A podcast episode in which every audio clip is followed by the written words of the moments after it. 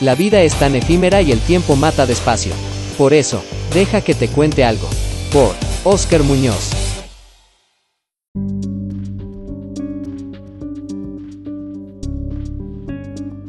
Ok, vamos a hablar acerca un poco de la escatología con el tema de la cronología de los últimos tiempos. Para ello vamos a trazar nuestra línea del tiempo, partiendo la historia en dos, antes y después de Cristo. Comenzamos en el año 0 o el año 1 en Adán, cuando nace, y bueno, lo vemos en Génesis capítulo 5, versículo 5, que dice que todos los años que vivió Adán fueron 930 años, es decir, el día de su muerte. Con respecto a Adán no se sabe el año exacto de su nacimiento, pero vamos a Mateo capítulo 1, verso 17, donde se nos dice que desde Abraham hasta David, y de David hasta Babilonia, y de Babilonia hasta Jesucristo, pasaron 14 generaciones entre estos segmentos. Vamos a separarlo entonces en cuatro. Tenemos entonces lo siguiente, desde Abraham hasta David, de David hasta la deportación de Babilonia y de Babilonia hasta el tiempo de Jesús. Algo curioso a resaltar es el nacimiento de Abraham, el padre de los hebreos o el padre de la fe que nace en el año de 1948. Esto es después de Adán. Y el 14 de mayo de 1948, después del segundo Adán, que es Jesús, la nación de Israel renace. Dato curioso. Y bueno, vamos con David, que nace en el año 1040 a.C. y muere aproximadamente en el año 970 a.C. Después vamos con Babilonia, que donde ocurre la deportación, dada la desobediencia de Judá, y en el año de 586 a.C. son llevados cautivos. Aquí tenemos la cronología desde Adán hasta Babilonia. 14, 14, 14. De Abraham hasta Cristo. No se sabe la fecha exacta del nacimiento de Jesús, si fue en el año 2 a.C. o empezó ahí el año 0. Sin embargo, sabemos que Jesús muere aproximadamente a la edad de 33 años. Después ocurre un evento muy peculiar que es el Pentecostés, también conocida como la fiesta de la cosecha, y esto profetizado en Joel capítulo 2, en el verso 28, donde dice, y después de esto derramaré mi espíritu sobre toda carne. Esto confirmado por el apóstol Pedro en Hechos capítulo 2, verso 17, donde 120 personas reciben y son embestidas del poder de lo alto, llenas del Espíritu Santo. Y es interesante porque un múltiplo de 120 es 8, lo cual nos habla de un nuevo inicio, ya que con 8 comenzó una nueva era después del diluvio. Entendemos que en el Pentecostés nace la iglesia, que, que es la novia de Jesús y su cuerpo. Esto registrado en Efesios 1, 22 y 23, que dice que Jesús es la cabeza de la iglesia y la iglesia es el cuerpo de Jesús. Ok, entonces, luego de la muerte de Cristo, hemos visto que ocurre el evento del Pentecostés registrado en estos pasajes y vemos que se mencionan los postreros días, es decir, los últimos días. Y esto es importante para poder entender lo siguiente. Se dice que con 120 personas se da la inauguración de la iglesia. Existen dos corrientes teológicas que discuten el tema del nacimiento de la iglesia. Tenemos el dispensacionalismo y la teología del pacto en donde básicamente difieren si la iglesia o Israel son el mismo pueblo, o si son dos pueblos distintos. Pero no debemos de caer en el error de la doctrina del reemplazo, donde se enseña que Israel ha sido desechada por Dios para siempre. Pablo en los capítulos 9, 10 y 11 nos explica muy bien el tema. En el 11.25 nos dice, porque no quiero hermanos que ignoren este misterio, ¿Cuál misterio? Que ha acontecido Israel endurecimiento en parte hasta que haya entrado la plenitud de los gentiles. Y el 26 es clave, y luego todo Israel será salvo. Es decir, luego de la plenitud viene Dios a tratar otra vez con Israel. ¿Para qué? Para quitar la impiedad de Jacob.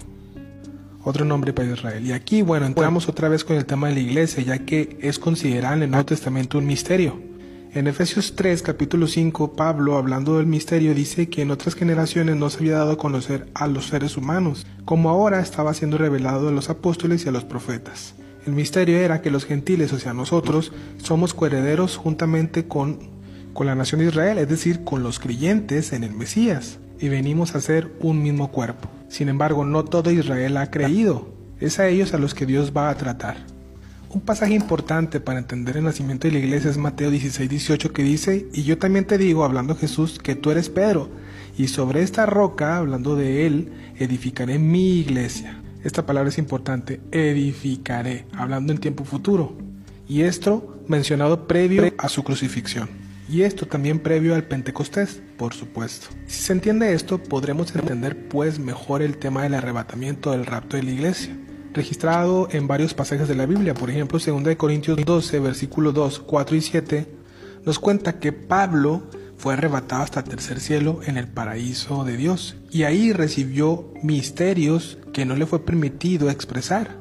Entendemos que aquí el tema del arrebatamiento le fue revelado a él y no a los demás apóstoles. De hecho, los apóstoles le aprendieron esto a Pablo. Pablo explica que para que esa grandeza, esas revelaciones no se vanagloriara, Dios tuvo que tratar con él. Recuerda, Pablo fue arrebatado. Previo a 2 Corintios, en 1 Corintios 15, en el 51 y 52, Pablo le dice a los corintios, he aquí les digo un misterio. No todos dormiremos, sino que seremos todos transformados, en un momento, en un abrir y cerrar de ojos, a la final trompeta.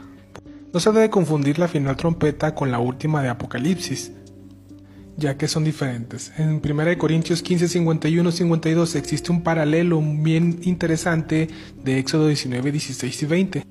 En el 16 se nos dice que se escuchó una bocina muy fuerte, también traducido como cuerno de carnero, es decir, una trompeta.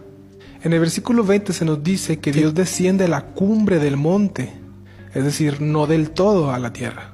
Y Dios manda a llamar a Moisés a que suba a la cumbre del monte. Ahora, si vemos 1 de Tesalonicenses capítulo 4 verso 17, dice, luego nosotros los que vivimos, los que hayamos quedado, seremos arrebatados juntamente con ellos en las nubes. Es decir, la segunda venida de Jesús tiene dos segmentos, siendo un solo evento. Es decir, el rapto es inminente lo recibimos en el aire, pero no desciende del todo a la tierra hasta que todo ojo le vea. La palabra arrebatados viene del griego arpazo, que significa capturar, quitar, atrapar y tomar por la fuerza. Esta misma palabra se utiliza en Hechos 8:39 cuando Felipe es arrebatado y en 2 de Corintios cuando Pablo también es arrebatado en el capítulo 12. Esta palabra también da la idea de tomar para uno mismo, como vemos en Juan 14:3, donde Jesús les dice a sus discípulos, y si me voy, les prepararé el lugar, vendré otra vez y los tomaré a mí mismo, para que estén donde yo estoy. Ahora alguien dirá, ¿cuál es el propósito del arrebatamiento de la iglesia? Bueno, creemos que el fin es el siguiente. Todo creyente nacido desde el Pentecostés, es decir, la iglesia que está en Cristo hasta que se dé lugar al arrebatamiento que es inminente, es con el propósito de guardarlos del tiempo de la gran tribulación. Apocalipsis 3.10 dice, por cuanto has guardado la palabra de mi paciencia, yo también te guardaré de la hora de la prueba que ha de venir sobre el mundo entero, para probar los que mueran sobre la tierra. Y en 1 de Tesalonicenses 5.9 dice, el contexto está hablando del día del Señor, Dice lo siguiente, porque Dios no nos ha puesto para ira, sino para alcanzar salvación por medio de nuestro Señor Jesucristo. Aunque a través del tiempo han existido persecuciones a la iglesia, este periodo de persecución y de gran tribulación es muy especial, muy diferente a las otras persecuciones. Algunos ven diferencias en el día de la ira y la gran tribulación, teniendo una división en dos, es decir, en un periodo de siete años vamos a encontrar que existen dos segmentos uno conocido como la tribulación de tres años y medio y el periodo de gran tribulación de otros tres años y medio. Este periodo es conocido como la última semana de Daniel, donde cumplida la plenitud de los gentiles aparece el hombre de pecado, también conocido como el anticristo, quien hace un pacto por una semana, es decir, por siete años con Israel. Y en Daniel 12 y Apocalipsis 12 se nos habla de este periodo de tres años y medio donde existe la gran tribulación. Algunos creen que la plenitud ocurre después y luego el regreso de Jesús. Otros creyentes ven el arrebatamiento a la mitad de la semana de Daniel, es decir, al final del primer periodo de la tribulación. Y luego es cuando ocurre los tres años y medio de la gran tribulación. Si es así, entonces la iglesia verá al anticristo en el primer periodo. Y a la mitad es cuando dice la Biblia que hará cesar el sacrificio y la ofrenda. ¿Cuándo? A la mitad de la semana, según Daniel capítulo 9, verso 27. Si esto es así, para que exista sacrificio y ofrenda tiene que existir un tercer templo, donde se rumorea que está por construirse un tercero.